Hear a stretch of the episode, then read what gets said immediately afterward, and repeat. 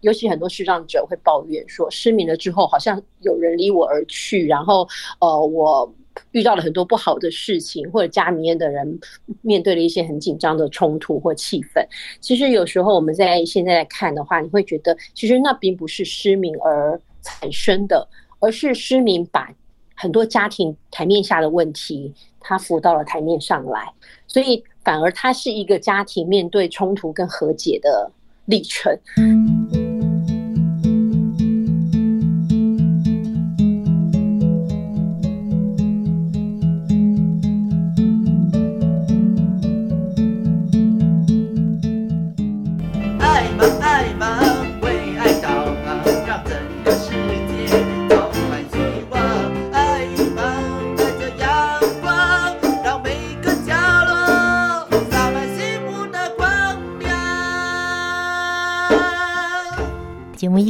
呢，我们非常谢谢爱芒乐团为我们带来的《爱芒之歌》。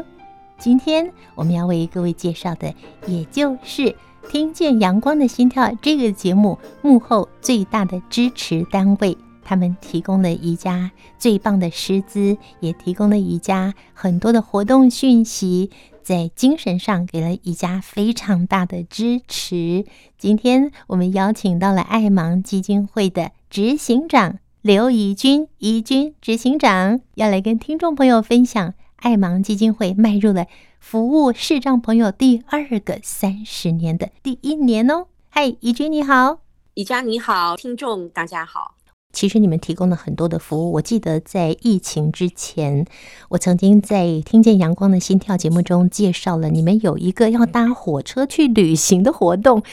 没错，对，现在应该是因为疫情的关系停摆了。对，本来暑假的话，其实这是第二次举办了。我们在前几年有办过一次叫做“火车大富翁”的一个游戏哦，就是针对所有的高中以上大学的视障学生们办的，就等于是全程他们可以自己呃组队，然后来进行一个闯关游戏。只是这个闯关游戏它是横横片在火车的。呃，沿战上面，他们必须要去闯关跟破解。嗯然后，当然，所有的买车票啊，或者是一些火车时刻的一个掌握，全部都要靠他们自己团队，然后他们自己运用 APP 啊，运用所有的资讯的能力，自己来完成，然后把它组合起来，最先达到的那个，就等于是一个名次，我们会有所奖励，这样子。嗯，优胜。其实是有，嗯，对对对，其实是有一点鼓励暑假的时候学生们出来参与这样的活动，它最主要的目的是就是。让我们知道说，他们现在在独立行动的能力上面，跟团体协调的能力上面，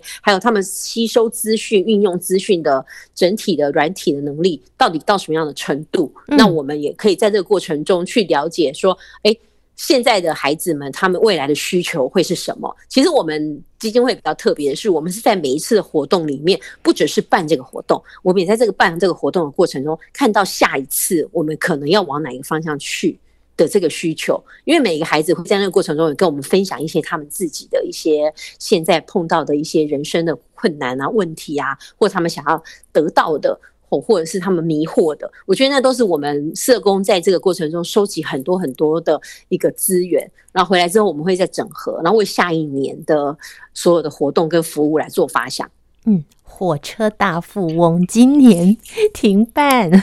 没关系，明年会再办。这个活动真的很棒耶！谁来发想这个活动的？我觉得真的很棒，而且它的年龄层，我觉得还可以再往下降，降到国中。哎，哎，可以哦，国中就有能力的。嗯，对，其实现在我们以前刚第一第一次办的时候，那时候觉得大概高中以上的小朋友才有这个能力。现在觉得哇，现在小朋友国中其实他们操作所谓的手机啊，或者是资讯的能力都非常的好。嗯、然后我觉得是可以在可以再往下面把年龄层调低，然后更去看到不同的孩子们的需求。我觉得那也是很有意义。对、嗯、我真希望明年如果在办这个活动的时候，可以随队采访。真的吗？很辛苦哎、欸，真的，因为我们的我们的夏令营都是夏天，其实非常的热嘛。嗯、那孩子们都要自己去闯关，那我们的工作人员是不可以介入给他们协助。对，嗯、所以我们都是在旁边看他们，看他们怎么执行。有时候他们一迷路的时候，我们的社工都觉得非常的痛苦，因为他们要跟着他们一直走，也不能跟他们讲说你们迷路了。嗯，就是看着他们。离那个原来的方向越来越远的那种心酸，大家只好这样看的。我不晓得老老师之前有没有听过，我们有一个国外的一个壮游的活动，也是所有的我们是那时候是一个日本壮游，对，我们有个日本壮游活动，在前三四年的时候，我们也是组了一个。青年团，然后他们也全部都是低识能跟视障的，呃，大概就是二十五六岁的孩子们，然后他们一起自己从自己开始去规划，他们要去日本的呃哪里？他们那时候是去关西哦，他们就等于是一个年轻的团体，他们自己规划，他们自己要去自助旅行。去日本，那所有就是由他们自己来规划。那我们也是工作人员陪着过去。嗯，然后在那过程中也是发生过很多很多呃又惊险呐，然后但是又很让大家觉得说他们真的也是很优秀的孩子们，然后自己去突破这些困难。然后当然还有一个更重要的意义，就我们自己专业人来说，我们也顺便是有一种去考察日本的无障碍这个部分的，他们到底在这个规划上面能给我们的孩子们。怎么样的一个协助，然后跟台湾的一个区隔，嗯，好，我觉得那个部分也是我们后来回来工作人员们互相分享里面一个很重要的一个环节。嗯哼，好，是对。谈到无障碍的这个部分呢、啊，我也想请怡君跟我们聊一聊，就是爱盲基金会成立到现在迈入第三十一年嘛，哈，嗯，那你们这个过程里面有没有在政策面上来为我们的视障朋友做些发声呢？从过去到现在，其实我们一直都有在关注的部分。那从以前的硬体，例如说，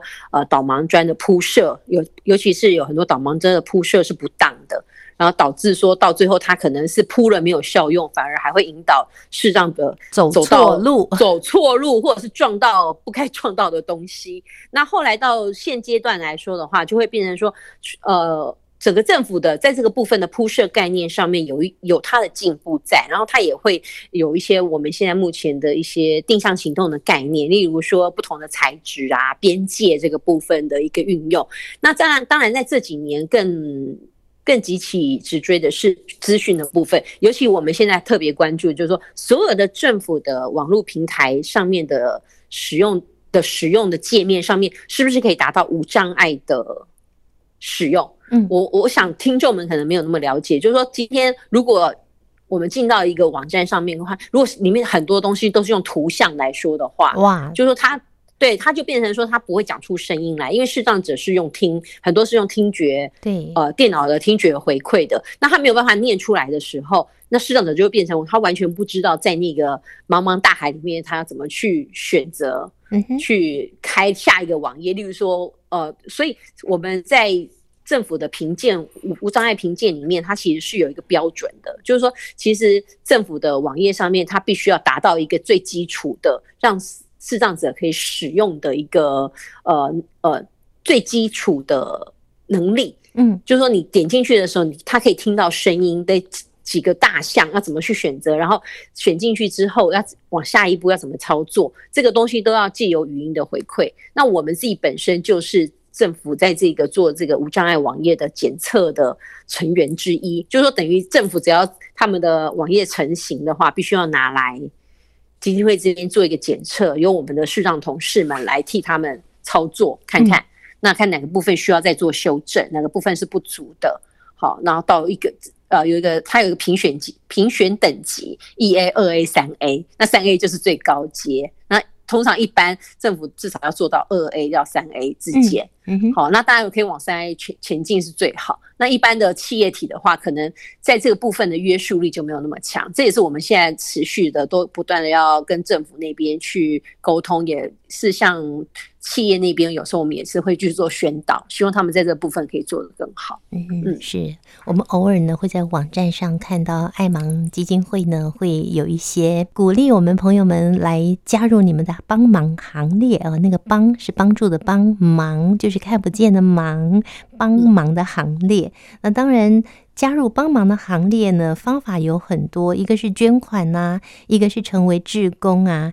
我们先讲志工的部分好吗？你们需要的志工，除了像我这种呃可以来朗读杂志书籍的志工之外，还需要哪一类的志工呢？像呃宜家老师的这种志工呢，因为我们杂志的部分呢，因为我们都是专业的录音员的志工，所以这个部分的话，其实都是跟录音界、广播界这边的专业老师们合作哈。嗯、那有几个部分，其实是我们现在目前在我们的志工培训里面很重要的环节。一个就是活动志工，例如说我们有一些活动的时候。我们会定期的招募志工来做协助，因为我们很多视障朋友要出去的时候，他可能都都需要一对一的协助，嗯，所以变成我们那个活动一旦开始的时候，我们可能就会有招募活动志工来进行协助，来当视障朋友的眼睛。对对，是这个意思。那人家都说做爱盲的志工很辛苦，是为什么呢？是因为我们都有前置的训练。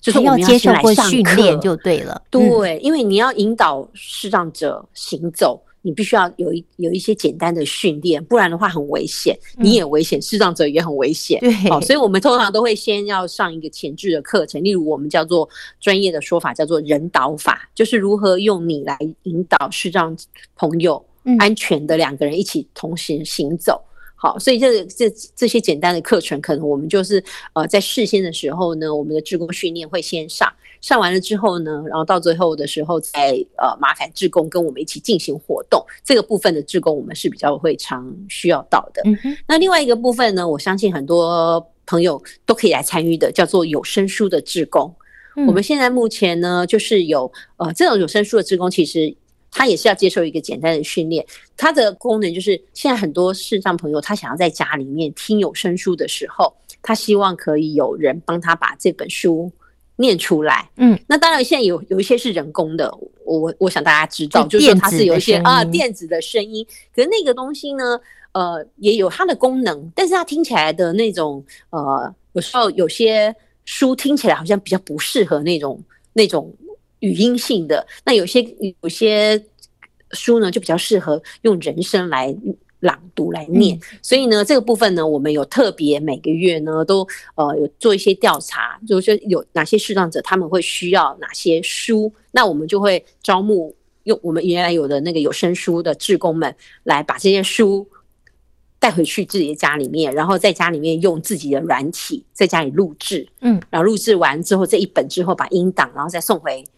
呃，我们基金会来，然后上传到我们的网站上面，那视障朋友们就可以在上面呃下载，然后来听。好，这就是我们现在目前遍布全台的有声书志工，等于是在家里面你就可以进行这样的服务。嗯，哎，到目前为止，有声书一共累积了多少本的有声书啊？目前的话，应该是至少有七百多本了。嗯，哦，我们已经进行了一段时间，好多年了。当然，有有一部分可能确切的数字要看一下，有有一些是人声，呃，我们刚刚说是人声的，有一些是语音合成的部分。因为语音合成的部分还是有它存在的必要，就是例如说，有些学生他们需要的是一些比较工具书的，嗯，他那他可能会需要快速的要。听到这本书，对那个部分我们会比较用电子合成的部分，快速的把这本书进行出来，因为那个是不太同相同的类型。嗯、那如果说一些比较休闲或者是比较文艺型的小小说或者是散文这个部分的话，我们就会比较倾向是由人的声音，对对对，就是听觉的享受是不太相同的，比较有温度啦。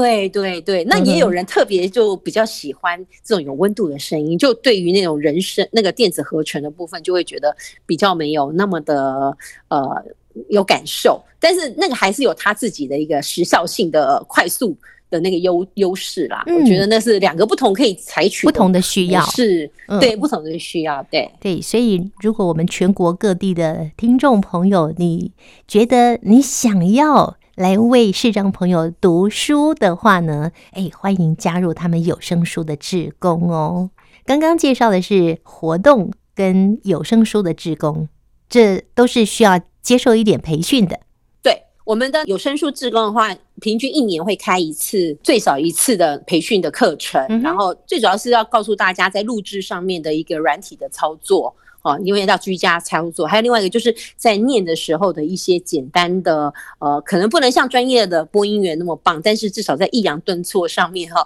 尽量的一些简单的技巧，嗯，好，让大家回去的时候操作的时候比较顺利。这是现在目前会有进行的，这是志工的部分。那其实刚提到那么多的服务，通通都是免费的。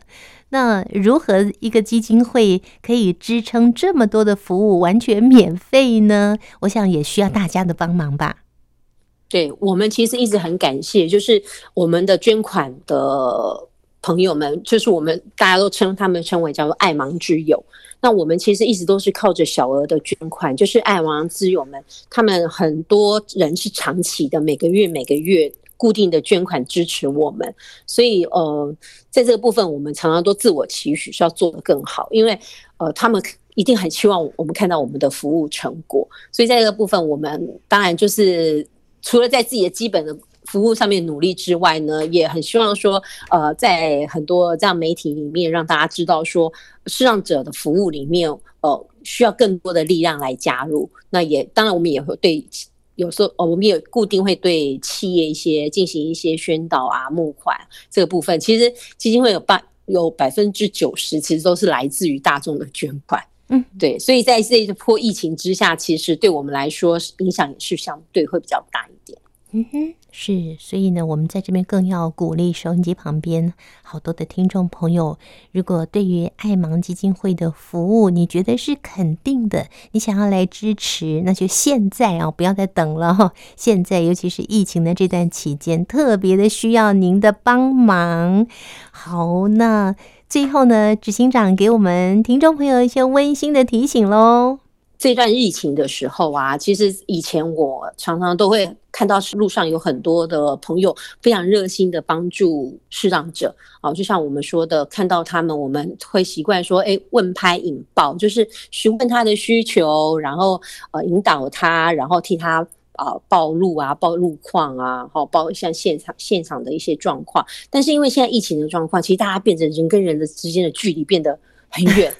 不敢、哦、都不太敢去协助 别人，对对对对，对。那很多视障朋友在路上可能会变成说，哎，好像以前很多人来帮助我的，现在反而我不是那么容易的找到人来协助我。好，甚至说像我们的同事，他们有时候要在一般的便利商店要扫一 QR code，他可能都点店员。对对对，对。那以前可能很多人会协助，所以我在这边也想呼吁大家说，如果大家呃在路上，如果真的还是看到视障朋友需要协助的话，真的不要。呃，吝于伸出您的手来帮助他们，因为我我相信那个部分的大家的热情跟善良都不会因为疫情而被打败。嗯，刚刚说的问拍引爆，对不对？对对，可能有人知道啦，但是也也许有些朋友们第一次听到问拍引爆要怎么做，来示范一次给大家。好，问的话呢，就是我们当我们看到视障者的时候，第一件事情是你应该要先询问他说。呃，你需要协助吗？呃，要不要我来帮忙？因为我们很多视障朋友其实那个时候并不需要协助，可是有些热心的民众抓了他就跑。哦，这个有时候我们视障朋友感到很困扰，所以问是一个很重要的一个，希望他了解我们在他身边，然后他有什么需求，我们可以协助他的。那所谓的拍呢，就是我们所谓的刚刚提到人导法里面最重要的一个部分，就是你可以轻拍他的手背，让他。牵住你的手肘，你在前半步，他在后半步，然后，然后就是我们说的引，就是引导他，嗯，慢慢的前进。那一般的人呢，在引导的过程中，因为不是那么熟悉，那我都我们所谓的报呢，就是用嘴巴给他很多讯息，给视障者说，哎，前面可能我们呃会碰到有人潮啊，前面有一个台阶。我们要小心哦，就用多用口语的提醒来让彼此呢在行走中更安全，嗯、就是我们所谓的问拍引爆这四个字。这是非常简单的问拍引报。如果你之前还没有经验接触过视障朋友的话呢，可能这是非常基础的可以接触视障朋友的简单的方法。那我们学起来，因为我相信台湾的人是非常温暖，喜欢帮助别人的。当你看到一个视障朋友在那边好像有需要帮忙的时候，但是你不懂，你就没有办法靠近他，你也不知道你该怎么办。我觉得问拍引报就是非常基础的。好，怡君呢，在面对这么多视障朋友，在对他们进行服务，甚至是你们的员工也有很多是视障朋友，对不对？跟我们说一下你在他们的身上学到了什么呢？嗯，其实服务很多视障朋友以来，我觉得可能大家也会感受到很多视障者其实面对，尤其是中途失明的视障朋友们，他们在呃重建的历程中，有的人时间很快就可以恢复，可是有的人可能会历经到两三年更长的时间。嗯，那过去我在服务的过程中，我一直在想，去看他们的一个状况，到底他们为什么会有这么大的一个时间上的差距？嗯，对。然后后来我慢慢的也心中很有感受，就是我发现，如果很快可以进入一个重建过程的视障者的话，其实。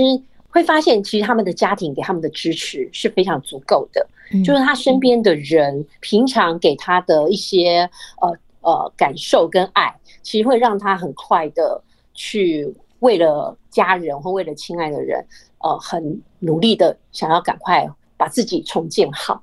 那可是，如果他在平常的日子里面，他可能没有办法那么有一个动力的话，他可能对于这个沮丧的过程，他可能就会拖得比较久。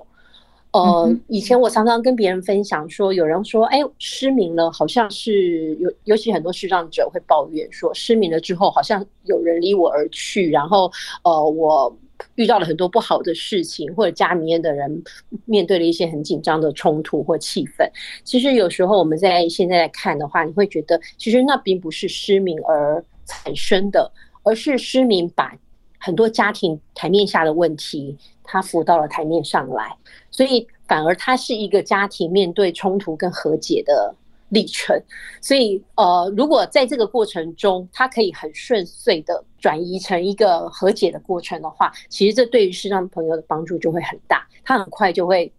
马上的迈迈向他自己另外一条他可以重建的道路。所以我们也我会认为说，其实呃，身为一个我自己来说的话，我就会觉得说，平常给自己呃关爱的人、家人更多的支持哈，然后让他们觉得说自己是被。爱的这件事情，对于他们面对所有挫折的时候，都是很有帮助的。嗯，就像你们爱盲基金会的 logo，那个是 点字爱那个字。对，好，非常感谢爱盲基金会迈入第三十一个年头，对于视障朋友所提供的这么多的服务，不但是视障朋友，也包括视障朋友的家庭。那我相信呢，有很多的视障朋友透过了爱盲的帮助之后，他走下去的路是更宽、更广，而且呢，对自己是更加的肯定的。我们希望更多的视障朋友，你愿意走出来。当你走出来，虽然还是看不见，可是一切。就不一样了。好，非常谢谢爱盲执行长刘怡君，谢谢谢谢大家。最后呢，在这首爱盲乐团所带来的《爱盲之歌》的歌声之前，跟大家说下回见喽。我们也期待朋友们锁定汉声广播电台，星期天晚上的九点十分，听见阳光的心跳节目，有更多精彩的分享哦。我们下次见，拜拜。